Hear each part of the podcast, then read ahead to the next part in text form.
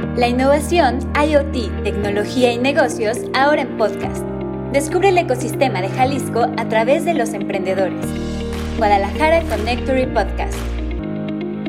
Hola, muy buen día y bienvenidos al podcast de Guadalajara Connectory. Estamos muy contentos de que nos acompañen en esta segunda temporada ya en el que estamos eh, ya en nuestro episodio número 6 y nos da muchísimo gusto la invitada que tenemos el día de hoy. Poco a poco iremos conociendo acerca de su desarrollo profesional y personalmente me da mucho gusto que nos pueda acompañar en este episodio. Su nombre es Melissa Mendívil y no les, no les presento más de ella porque lo vamos a ir descubriendo y bueno, más bien quiero darle la bienvenida. Mel, ¿cómo estás? Muy bien, muchísimas gracias. Súper emocionada por la invitación y feliz de ser parte de esta serie de, de podcasts tan interesantes que está grabando Connector. Entonces, encantada de estar aquí. Muchísimas gracias, Mel. Y ya llegaremos al, a al punto donde platicaremos del tema, pero Mel es parte fundamental también de, de Connectory, pero no quiero hacer spoilers. Entonces, vamos empezando por el comienzo de tu historia profesional. Ya platicábamos un poco fuera del aire de qué va este podcast, qué nos gusta como transmitir a la gente que lo escucha y a dónde queremos llegar con, con estas historias tan interesantes de tanta gente que nos ha acompañado y en la que todas, eh, desde un inicio, este, vamos aprendiendo cosas personalmente. También a Alejandra Flores, que nos acompaña aquí en Controles, a quien le agradezco que esté siempre detrás de, de, los controles y apoyándonos en la grabación. Pero bueno, Mel, vamos arrancando, como decía, desde el inicio. Muy bien. ¿Qué estudias tú, Mel? ¿Qué decides eh, como comenzar en tu carrera eh, profesional y dices, bueno, yo voy a estudiar esto y por qué? Pues mira, fue muy chistoso porque yo eh, siempre hablo mucho, ¿no? Eh, hablo mucho, tengo una voz muy fuerte, etcétera, etcétera. y siempre en mi cabeza era, yo voy a ser licenciada, voy a, estudiar derecho, ese es ese es mi objetivo, me encanta, etcétera, ¿no? salgo de la preparatoria ingreso a la universidad, duré seis meses estudiando Derecho. No me gustó, eh, lo odié, me aburrió. Eh, para nada, yo pensé que sería como en las películas, ya sabes, ¿no? En la corte, llegar, ¿no? Vestida con el traje espectacular, etcétera. Pues no, la realidad es que era puro papel. Dije, esto no es para mí. Y me puse a investigar eh, otras carreras, ¿no? Entonces, eh, negocios internacionales, que es la carrera que, estudié, en su momento era un poco nueva, ¿no? Eh, era cuando estaba arrancando esta carrera y demás. Mire, la currícula me encantó, eh, me encantó por muchos temas, me encantó porque te da habilidades muy diversas de poderte enfocar en distintas áreas profesionales. Y te da también muchísimo esta base como de eh, social skills o eh, habilidades sociales para poder tú interactuar no solamente eh, con mexicanos, sino con personas de todo el mundo. Y a mí siempre me ha encantado viajar, entonces dije, esta me gusta, ¿no?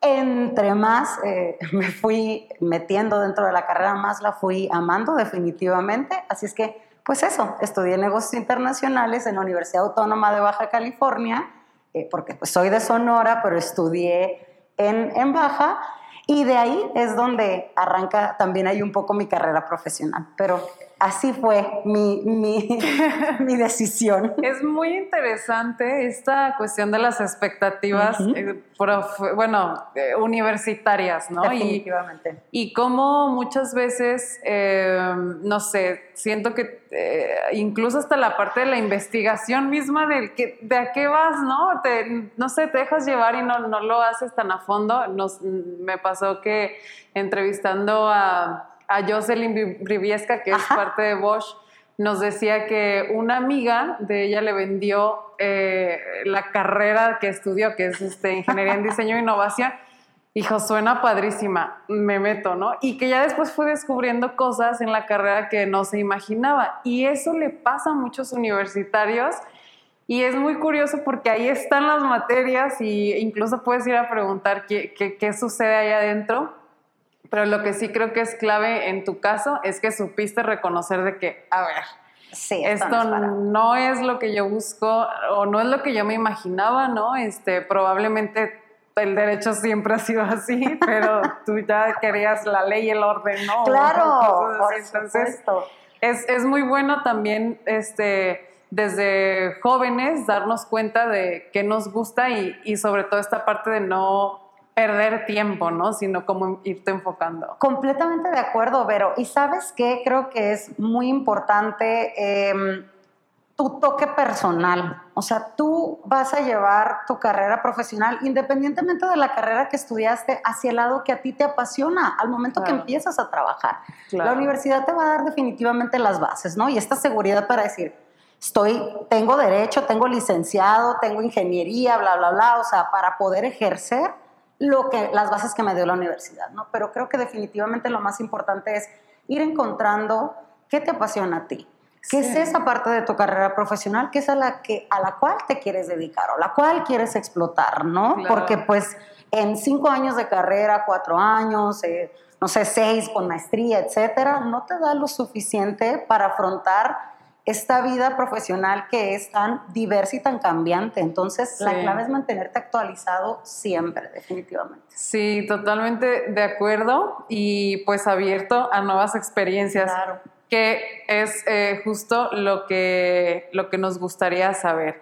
Entonces tú estudias, cambias a esta carrera, te gusta, te apasiona, encuentras ahí una respuesta ¿no? a, a lo que tú quisieras hacer y luego qué pasa, qué sucede, o sea, qué haces cuando terminas, Eh, hacia dónde te diriges Ujú. una vez que dices, bueno, ya tengo mi licenciatura y ahora qué.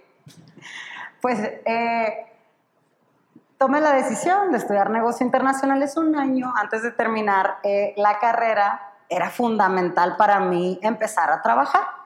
Por muchas razones, ¿eh? Eh, mi mamá eh, me Sí, puso... porque suena, era Sí, fundamental. Sí, era fundamental.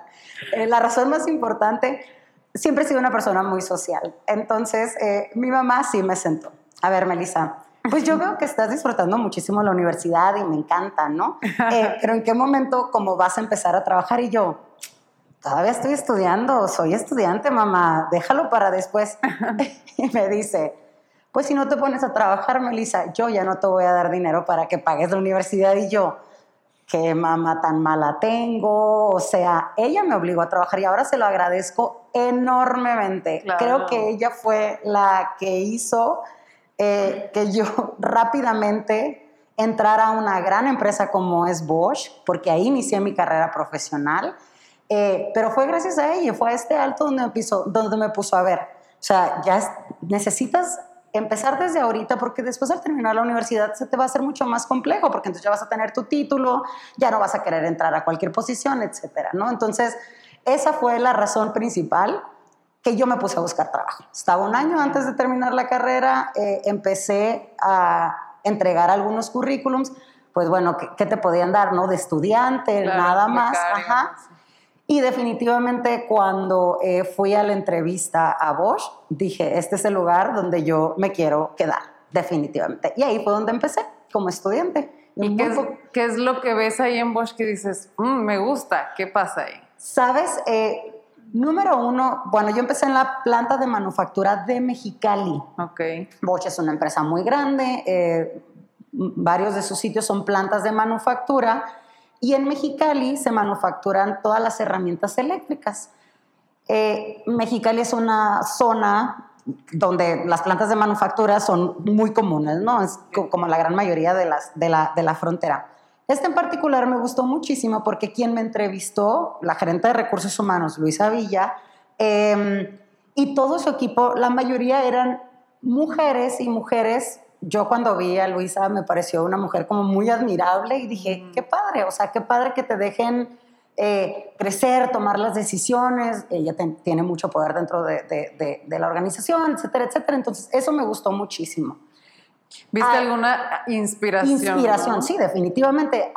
En los otros lugares, y no solo porque sea mujer, ¿eh? la verdad que, que no, no, no, es, no es solo por eso, sino su, su presencia como tal me, me encantó.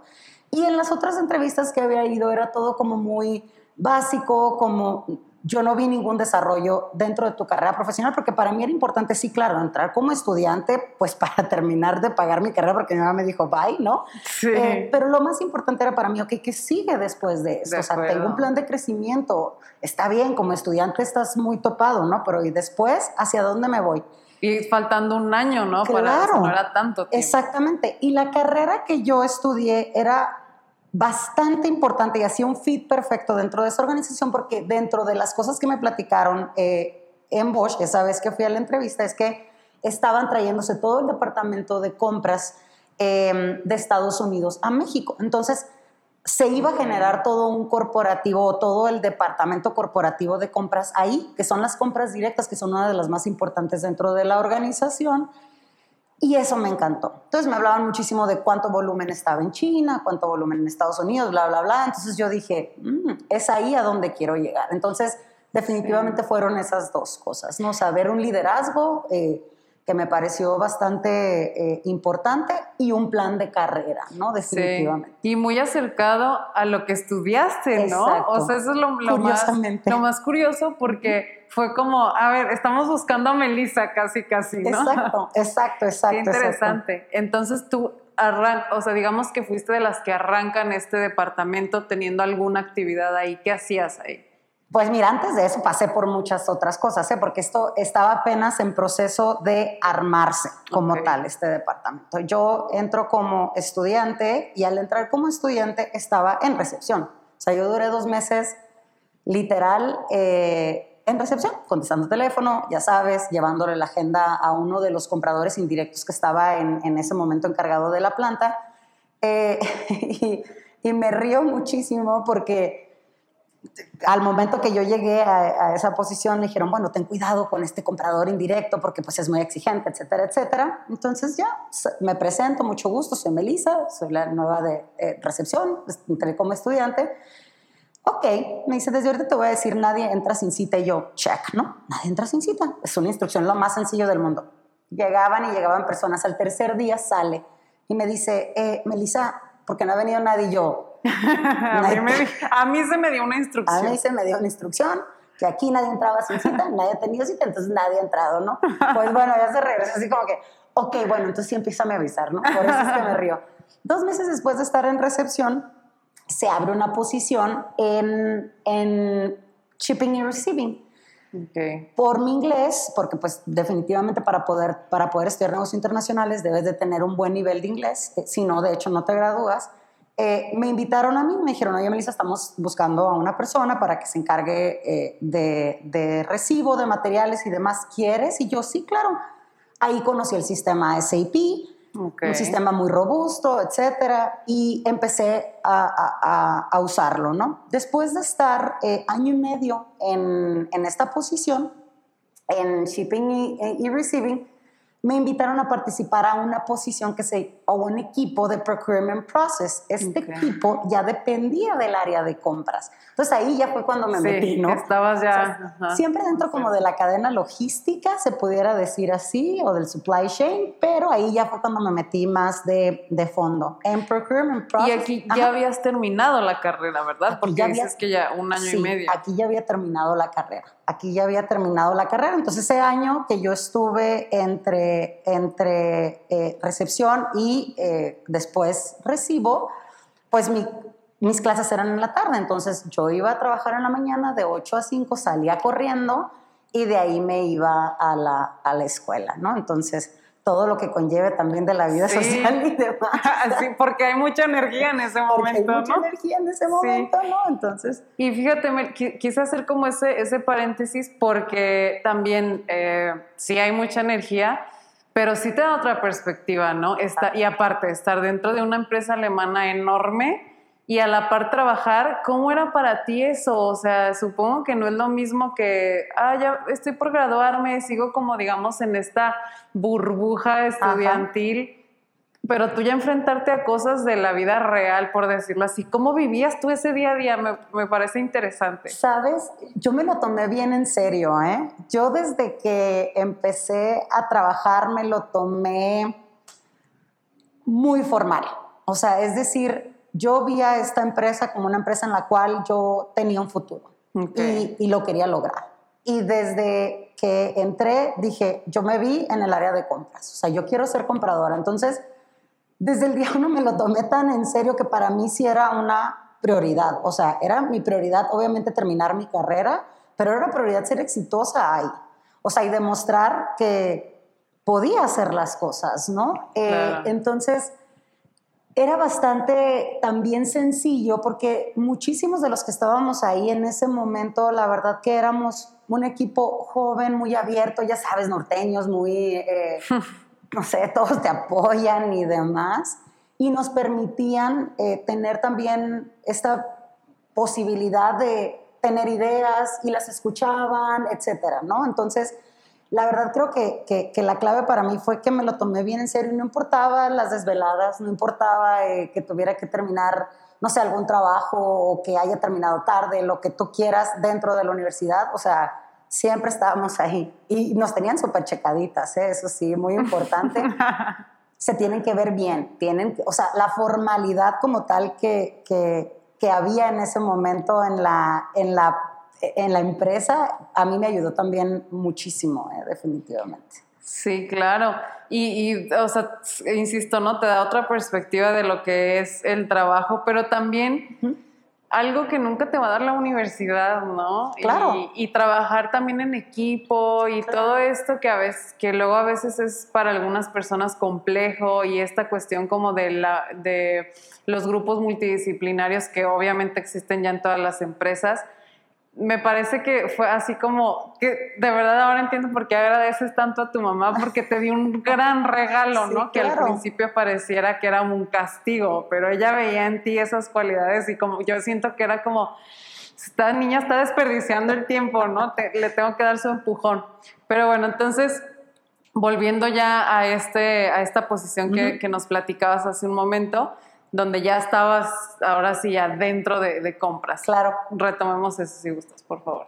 Eh, estoy ya ahora, cambio a, este, a, esta división que les digo de procurement process, ya dentro del, del área de compras, que la responsabilidad principal era eh, identificar todos estos productos que ya salían del mercado para que los pudieras descontinuar de una forma em, muy bien analizada. O sea, desmenuzar todas estas componentes de estas herramientas eléctricas y ver cuáles componentes sí se podían utilizar y cuáles no, y lo demás mandarlo a un scrap, ¿no? Ok. Se tiene que mandar a un scrap por todo el esquema de maquiladora, etcétera, etcétera. Entonces, desde ahí yo ya empecé a viajar a Chicago, porque el corporativo como tal de Power Tools está en Mount Prospect, en Illinois, un suburbio de, de Chicago. Y Obviamente en cada uno de estos viajes, pues te empiezas a conectar con muchas otras personas. Creo que una de las claves o consejos que yo pudiera dar en toda mi experiencia laboral es, número uno, no, tengas miedo de correr riesgos, eh, no tengas miedo de convivir con otras personas. Me refiero a que muchas veces en juntas, a veces... Eh, yo decía, ¿cómo voy a presentar yo? ¡Qué vergüenza! O sea, yo sí soy mexicana, mi inglés me lo van a criticar. A nadie le interesaba. O sea, eso, nada más lo tenemos nosotros en nuestra cabeza, ¿no? Si tú hablas bien, mal, medio, intermedio, perfecto, eh, el idioma inglés y tienes acento, a la demás gente no le importa. O sea, lo único que te importa es a ti, ¿no? Solo tú te haces esas ideas en, en, la cabeza. Entonces, sí, la primera vez que me tocó presentar en, en Mount estaba nerviosa. Te lo juro que es la primera vez que estoy en una reunión y se me nota a mí mucho porque me pongo roja cuando estoy, cuando estoy muy nerviosa, ¿no? Eh, y sí, o sea, yo sentía hasta mi cara de... Que sientes el calor, ¿no? sí. yo sentía así como que el calor. Eh, y yo, ni modo, pues ya estoy aquí, o sea, lo que Me lo cuentas y me pongo nerviosa. Sí, yo lo que sigue, yo, ¿qué es lo peor que pueda pasar? Eh, que no me entiendan, está bien. Estos datos son míos, solo yo los sé, nadie me puede debatir, es mi información. Entonces, listo, yo solita así como que me calmé hice la presentación y de ahí empecé eh, a conocer ya también a eh, ingenieros dentro de Man Prospect y eh, otras personas dentro de compras y de ahí también arranca mi, mi carrera ya oficialmente como, como compradora comercial, que fue después mi posición de Procurement Process. Oye, Mel, y, y, también cabe aclarar, pues, que, o sea, no era cualquier tipo de compras, o sea, hablabas de tener este conocimiento de los componentes y acabas de decir algo que yo me quedo pensando, ¿y esos conocimientos, cómo, fue ese proceso para adquirirlos también y poder desmenuzar lo que dices, si este componente ya no y este sí, y hacer las compras? ¿En qué momento aprendiste todo eso? Híjole, ¿sabes? Eh, algo bien importante es que el trabajo dentro de una planta de manufactura es muy difícil y súper demandante. ¿eh?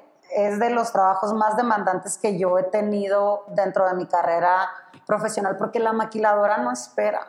Claro. O sea, no espera. Tú tienes que estar todo el tiempo eh, sacando el trabajo para que el producto terminado pueda salir, irse a Estados Unidos y seguir con su camino, ¿no? Eh, afortunadamente, dentro de la organización hay un programa de capacitación buenísimo, ¿eh? Yo te, decía que en ese momento yo conocí el sistema SAP, que es un sistema muy robusto y las capacitaciones son eh, pues bastante caras y demás. Eh, me mandaron a tres capacitaciones, dos en San Francisco, otra en Atlanta, para que yo me volviera experta en ese sistema y pudiera llevar a cabo este tipo de análisis tan profundos ¿no? y tan delicados para la organización utilizando pues este apoyo. No solo eso, tenía que irme al piso de producción yo acostumbrada a andar siempre en tacones, imagínate. entrar a un piso de producción es lo, así, ¿Qué es lo que no debes de hacer? Entrar con tacones, bla, bla, bla. Entonces tenía que tener mis zapatitos así como que en el escritorio de, eh, piso y demás. Entonces, eh, creo que definitivamente fue eso. ¿eh? A mí me ayudó mucho estar en una organización y no me voy a cansar de, de repetirlo como en la que inicié mi carrera, porque definitivamente me dieron muchísima capacitación que fue la clave y claro que al final eh, también es que, que, tú lo aprendas, ¿no? Y que le, le, pongas ganas, pero sí para mí eso fue, fue la clave, ¿eh? definitivamente la, la, capacitación y pues no tener miedo a equivocarte. Siempre dije, pues si me equivoco, ni modo, no pasa nada. ¿Qué es lo peor que pueda pasar? Pues bueno, o sea, que lo tenga que resolver y that's it. Claro, sí, sí, sí. Y bueno, y entonces después de esto, ¿qué sucede? Porque ahora tú ya estás aquí en Guadalajara, pero han pasado muchas otras cosas. ¿Qué pasa después? Muchísimas cosas, sí. Ahí te estoy hablando, uy, ahí es más o menos como el, yo terminé mi carrera en el 2005. Inicié a trabajar, inicié eh, mi trabajo dentro de Bosch en el 2004. Y yo cuando en una de mis visitas a Chicago conozco al vicepresidente de compras, KK Lim, un tipazo, un tipazo, pero un tipazo eh, en toda la extensión de la palabra y todo el mundo le tenían muchísimo miedo, porque pues autoridad, alguien súper inteligente, muy estadista, se sabía de inicio a fin todo lo que sucedía dentro de la organización.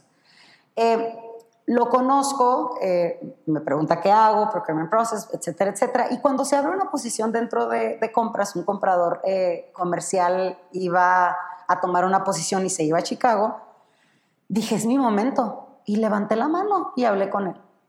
¿Qué, cómo estás? Fíjate que estoy interesada en la posición de comprador eh, comercial que se acaba de abrir. Y me volteé a ver con cara de, ¿really? Y yo sí, le dije, ese siempre ha sido como, mm, o sea, todo lo que he hecho dentro de, de Bosch ha sido porque quiero llegar aquí. Me dijo, ok, te vamos a entrevistar, vamos a ver, etcétera, etcétera. Pues me dan la posición ha sido uno de los retos más complejos de mi vida porque eran infinidad, infinidad. Eran todos los accesorios dentro de las herramientas. Son unas piecitas pequeñitas. El 60% venía de China. Entonces, era como aprende todo, eh, todas las categorías y vete a China a negociar. a China a negociar. Cuando en ese momento, estoy hablando más o menos de 2000, que será 8 aproximadamente, 2009. Eh, mujer en China, o sea... Negociando. Negociando. Y me dio muchos tips, KK. Melissa, te voy a decir desde ahorita, cuando estés en la mesa, no están acostumbrados a que vaya una mujer, siempre han sido compradores eh, hombres, entonces seguramente habrá acciones que tú no vas a entender en el, en el momento, pero... Eh, te, te voy a dar los tips, ¿no? Te voy a dar nada más uno, eh, seguramente, porque la mayoría fumaba en ese entonces en China, en las, en las oficinas y demás. Eh, si te ofrecen un cigarro, siempre acéptalo. Siempre acéptalo, porque entonces es como que una, para ellos es demostrar como algún tipo de, I'm, I'm in charge, ¿no? O sea, Sí. yo, yo, yo soy, I'm the one. Acéptaselos y, y, y- y listo, ¿no? O sea, no, no pasa nada. Fumaba muchísimo en ese, en ese momento, entonces para mí no había problema. Tú excelente, un excelente. No, había unos malísimos. Yo acostumbrada pues, a los localitos de aquí, no había unos súper fuertes. Se viene el momento, me dan la posición, me tengo que ir a, a China, eh, pues primero a Tijuana, sacar la visa y demás. Y es bien raro que hablen, pues, inglés, ¿no? Necesitas Sí. como una traductora, eh, un traductor para poder llevar las negociaciones. Entonces, creo que para mí el primer viaje fue fundamental, porque entendí una forma completamente distinta de trabajar a la de nosotros. ¿eh? Em, Claro. Conocí las plantas de manufactura de allá, de nuestros proveedores, todas las cosas, a veces yo no entendía por qué exigimos tanto nosotros como organización, ¿no? O en ese momento eh, donde yo estaba como organización. Claro, cuando llegas allá te das cuenta que tienes, que todo tiene que funcionar perfecto para que tu planta de manufactura también funcione perfecto, Claro, ¿no? sí. Entonces iba por periodos de dos semanas, eh, lo disfruté muchísimo, a mí todo el mundo me decía, ¿y la comida qué? Y yo cuando me quieren ofrecer algo que no quiero, nada más digo que soy vegetariana y listo, o sea, pero no es cierto, también tienen una comida, pues la verdad, deliciosa y es un país para mí eh, encantador. Hay muchos estigmas, ¿no? Al- al- Muchísimos. alrededor de China.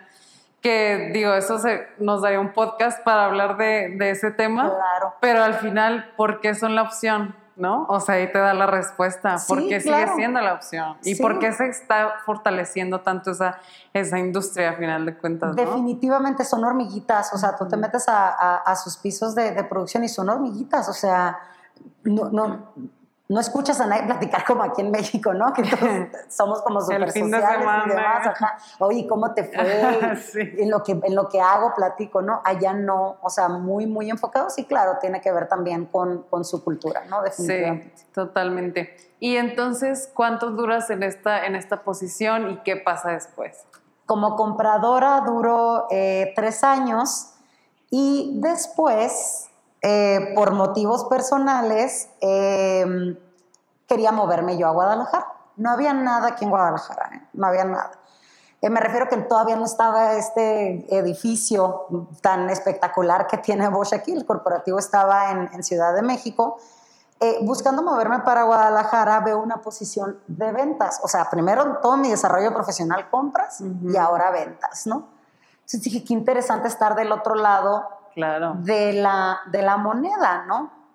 Aplico, vengo a una entrevista, eh, me dan la posición y era desarrollar negocio para dos marcas que había adquirido la empresa. Entonces, en esa posición estuve eh, tres años, más o menos, dos años y medio, tres años, y vi un panorama completamente distinto, porque entonces ahí ya tenía pues la bolita completa, Claro, ¿no? o sí, sea, sí. ya sabía, ahora entendía el, por qué me exigían a mí tanto o porque a veces yo molestaba tanto a, a las personas que me venden y ahora entendí todo el problema del otro lado, ¿no? Entonces, eh, estuve aquí esos, esos tres años viviendo en Guadalajara. Después de eso, después de- de- del desarrollo de negocio de estas dos marcas, me invitan a participar como desarrolladora de negocios, pero ahora en Ciudad de México, de eh, herramientas eléctricas. ¿no? Ok. Ahora ya me voy al corporativo. Conozco lo que es Bosch México, o sea, otra versión completamente distinta a lo que yo tenía de una planta de manufactura, Claro. corporativo, bla, bla, bla. Me voy al corporativo a Ciudad de México y eh, empiezo a viajar mucho. Tenía a mi cargo Puebla, Veracruz, Oaxaca y parte de la Ciudad de México.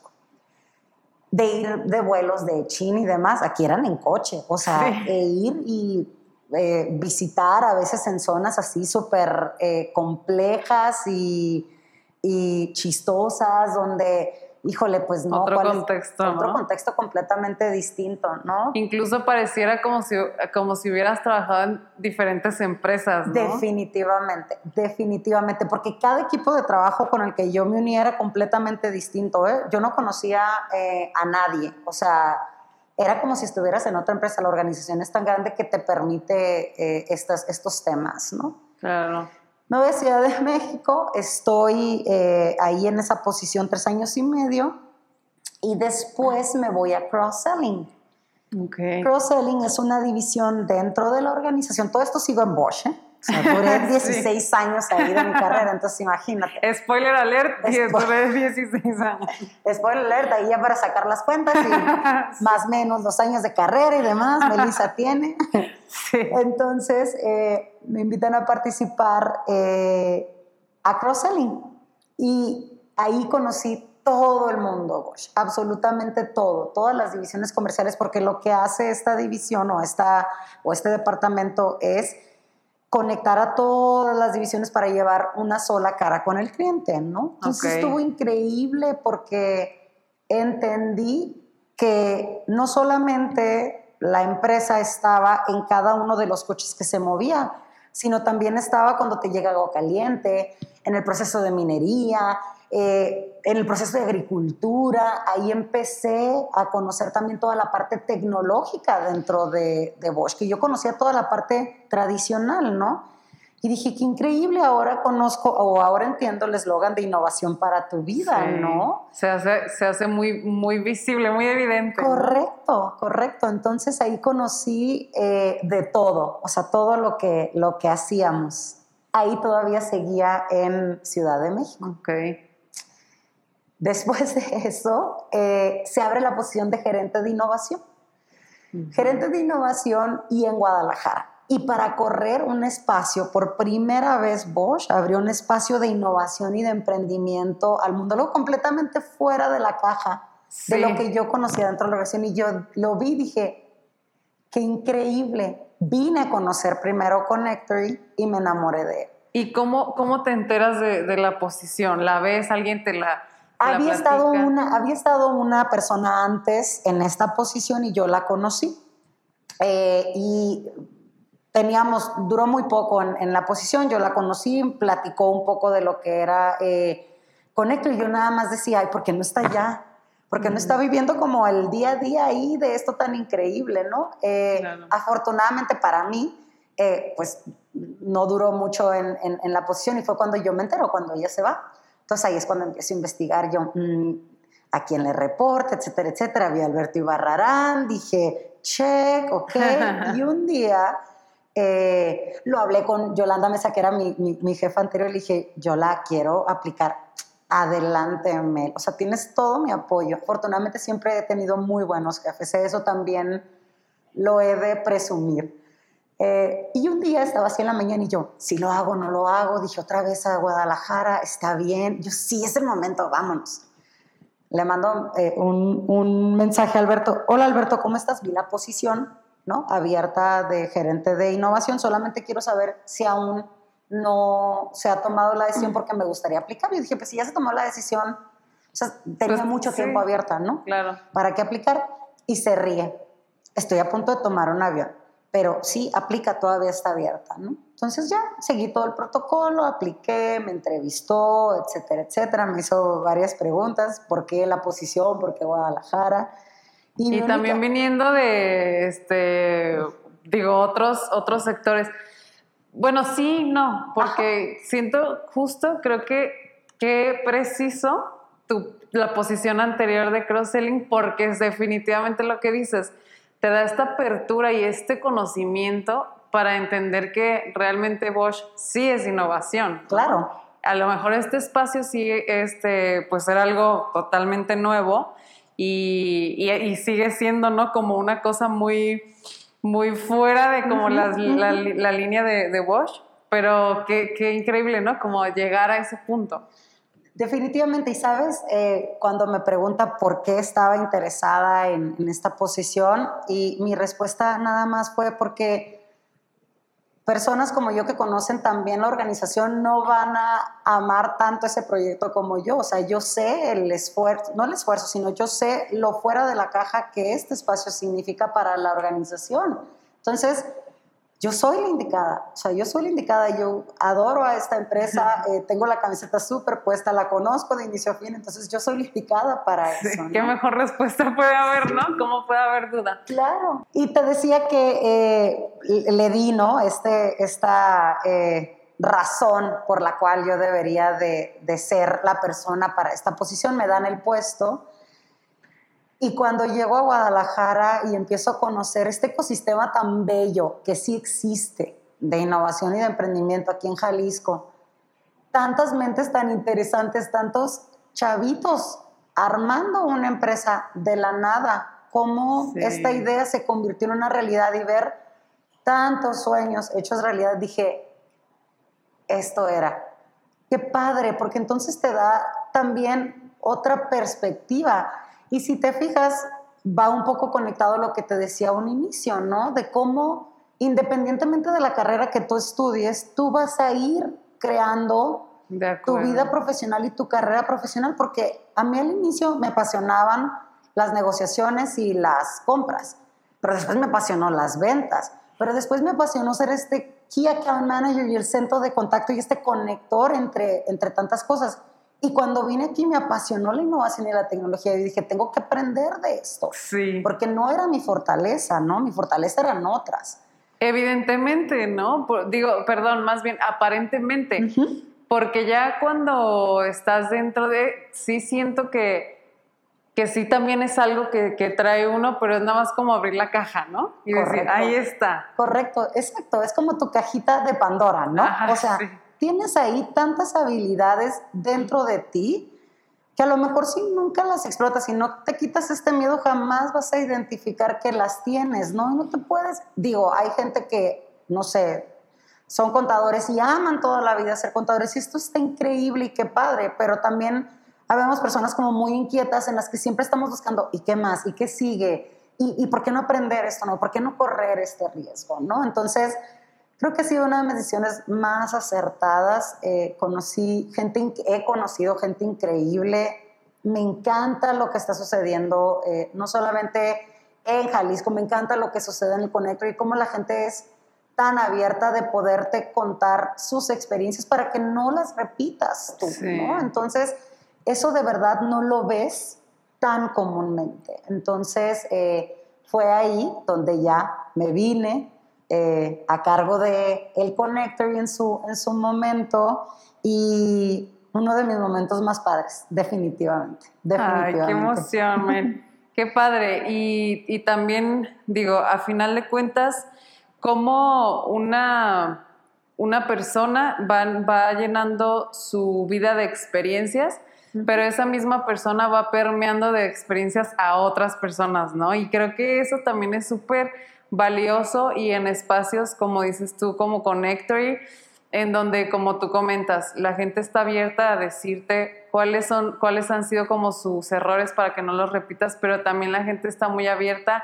a escuchar lo que tú haces, lo que tú eres, qué, tienes que compartir y siempre hay algo que compartir. Y yo lo veo en estos podcasts. Es increíble reconocer o saber cosas que, eh, y siempre lo repito, en un LinkedIn jamás te enterarías, ¿no? Entonces, y hablando únicamente de la parte profesional, porque sabemos que también está la otra parte este, personal que también debe ser sumamente interesante, pero eh, en general nos gusta muchísimo como escuchar estas historias y, y reconocer como esta esta huella, digamos, ¿no? Que se va dejando definitivamente en los equipos de trabajo. No, claro, definitivamente. Y, sabes, nada más para adicionar algo eh, muy rápido, en este transcurso eh, de, este espacio te das la oportunidad también de conocer personas e historias increíbles como yo desde el día uno que escuché laboratorio, yo me enamoré de ese programa.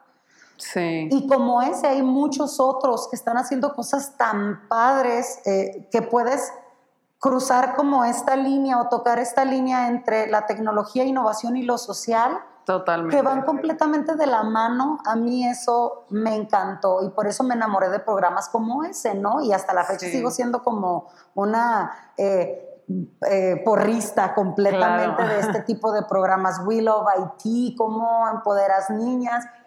Eso me encanta, o sea, la- cómo va de la mano la tecnología, la innovación y, y la parte social, ¿no? Sí. Eso lo amo. Es como el combo ideal que tiene que suceder en el tema en el tema del desarrollo de negocios y, y- y que todos estemos en el mismo canal, creo que pues hace que Connectory suceda, ¿no? Y todo lo que, lo que pasó a lo largo de cuánto tiempo fue que estuviste en esta, en esta posición. Tres años, estuve tres años eh, dentro, dentro de, de Connector. Bueno, casi cuatro, casi cuatro, tres años y medio eh, dentro de esta posición. Eh, poco antes de cumplir los, los cuatro, por medio también de, de Bosch y de Connectory, eh, me ofrecen eh, ser la CEO de una startup. Wow. Y cuando viene esta propuesta, muchas cosas pasaban por mi cabeza. ¿eh? Me imagino. La primera me dio miedo, en verdad te lo digo. ¿eh? Yo dije, ¿cómo? ¿Cómo voy a dejar eh, esta organización que tanto me ha dado, eh, que, que- que quiero tanto, que creo tanto? No, o sea, y por irme a correr el riesgo a una startup. O sea, que yo, claro que no. Y me decían, y yo, sí, vemos. Y luego viene COVID, ¿no? O sea, luego llega COVID. Porque eso Qué sucedió. más riesgo que COVID. Sí, no porque puede esto sucedió eh, inicios de 2020 cuando hubo el primer acercamiento, ¿no? Luego viene COVID y yo dije, "Ay, ya el COVID ya cambió todo, no va a suceder, etcétera. Eh, y cuando ya se formaliza, y, y te digo que ahora sí empiezo a cuestionarme y que digo, ok, esto ya va en serio, eh, solo se, se me vino a mi cabeza. Yo siempre hablo de disrupción, de correr riesgos cada vez que me invitan a una plática o demás, o que me toca eh, platicar con, con- con nuevas personas. Es, eso es la innovación, o sea, quitarte tabús, quitarte tus miedos. Si te equivocaste, pues ni modo, ¿no? Y solamente me dije, estoy dudando lo que siempre he dicho. O sea, fuerte darte cuenta de eso, ¿no? Exacto, ¿no? Qué fácil dar el consejo, Claro. pero cuando tú lo tienes que hacer, ¿no? Era, era, er- es distinto. Y claro que yo corrí muchos riesgos durante mi vida profesional, pero abajo de una casa increíble, ¿no? Que era tu respaldo. Que era mi respaldo en todo momento. Entonces ahora iba a salir, es como yo creo cuando te sales de la casa de tus papás, ¿no? Y te vas a vivir tú solo. Entonces ahora lo que yo haga va a ser 100% mi responsabilidad, etcétera. Y dije, híjole, y no tengo mi departamento de recursos humanos, ni el de compras, ni el de legal, ni el de, ni el de nada, ¿no? Entonces lo pensé mucho, además que adoraba mi equipo de trabajo de Connectory. Eh, me- encantaba, me encantaba. eh, y tomé la decisión y dije, vámonos, es el, es el momento, eh, estoy preparada. eh, Totalmente. eh, definitivamente era el espacio y el lugar correcto para tomar esta posición.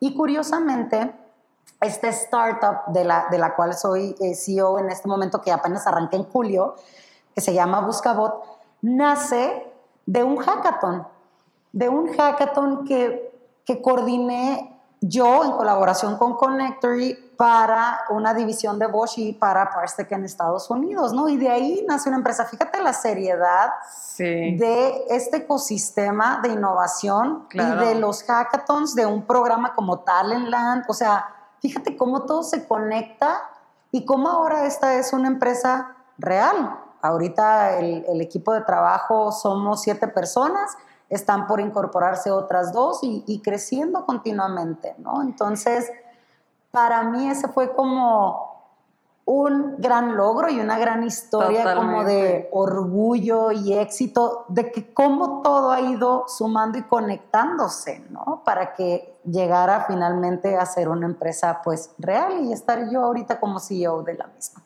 Y que cuando iba a volver a llegar un reto de esos, ¿no? O sea, te imaginas el que no hubieras aceptado y ahora mm, sí, digo, eh, tenía que ser, ¿no? Era para ti y qué increíble haber tomado tu propio consejo, que a veces hablamos, eh, como dices, aconsejamos, pero creo que al final de cuentas el instinto es el que te guía, es algo muy peculiar, pero sí tiene que ver mucho pues con tu experiencia y con hacia dónde quieres seguir avanzando, ¿no? Entonces, eh, qué, increíble conocer toda esta historia desde esa eh, universitaria eh, sociable. Es por decirlo así, sociable. así, hasta ahora ser CEO de esta startup, creo que, digo, es una, definitivamente una, una gran historia.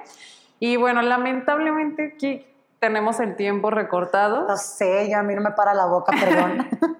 Podríamos seguir platicando. Lamentablemente tenemos que terminar, pero me da muchísimo gusto eh, haberte tenido hoy aquí, Mel, que nos compartas y abras también tu agenda para platicarnos y, recordar, ¿no? También estos, estos inicios. Eh, nos da muchísimo gusto, de verdad. Y bueno, pues lamentablemente ya tenemos que terminar la entrevista y quiero mencionar que Mel es la invitada de nuestro podcast de esta semana porque estamos justo en la semana de aniversario de Connectory y definitivamente todos estamos de acuerdo que Mel es y fue claro, eh, seguirá siendo un pilar sumamente importante para este espacio de innovación, este espacio de que busca que converjan los, los actores de, que están enfocados en el desarrollo de tecnología y todas las nuevas generaciones que vienen abajo con muchas ganas de, continuar fortaleciendo eh, pues lo que se hace aquí en Jalisco, ¿no? Entonces, eh, hacer como esa mención del por qué Mel es nuestra invitada y que por fin nos hicieron las agendas. Y bueno, pues antes de terminar, quiero agradecerle a Alejandra Flores que estuvo en los controles. También eh, muchas gracias, Mel, nuevamente por estar aquí. Mi nombre es Verónica Rodríguez y nos escuchamos y nos vemos a la próxima. Adiós. Adiós. La innovación, IoT, tecnología y negocios ahora en podcast. Descubre el ecosistema de Jalisco a través de los emprendedores. Guadalajara Connectory Podcast.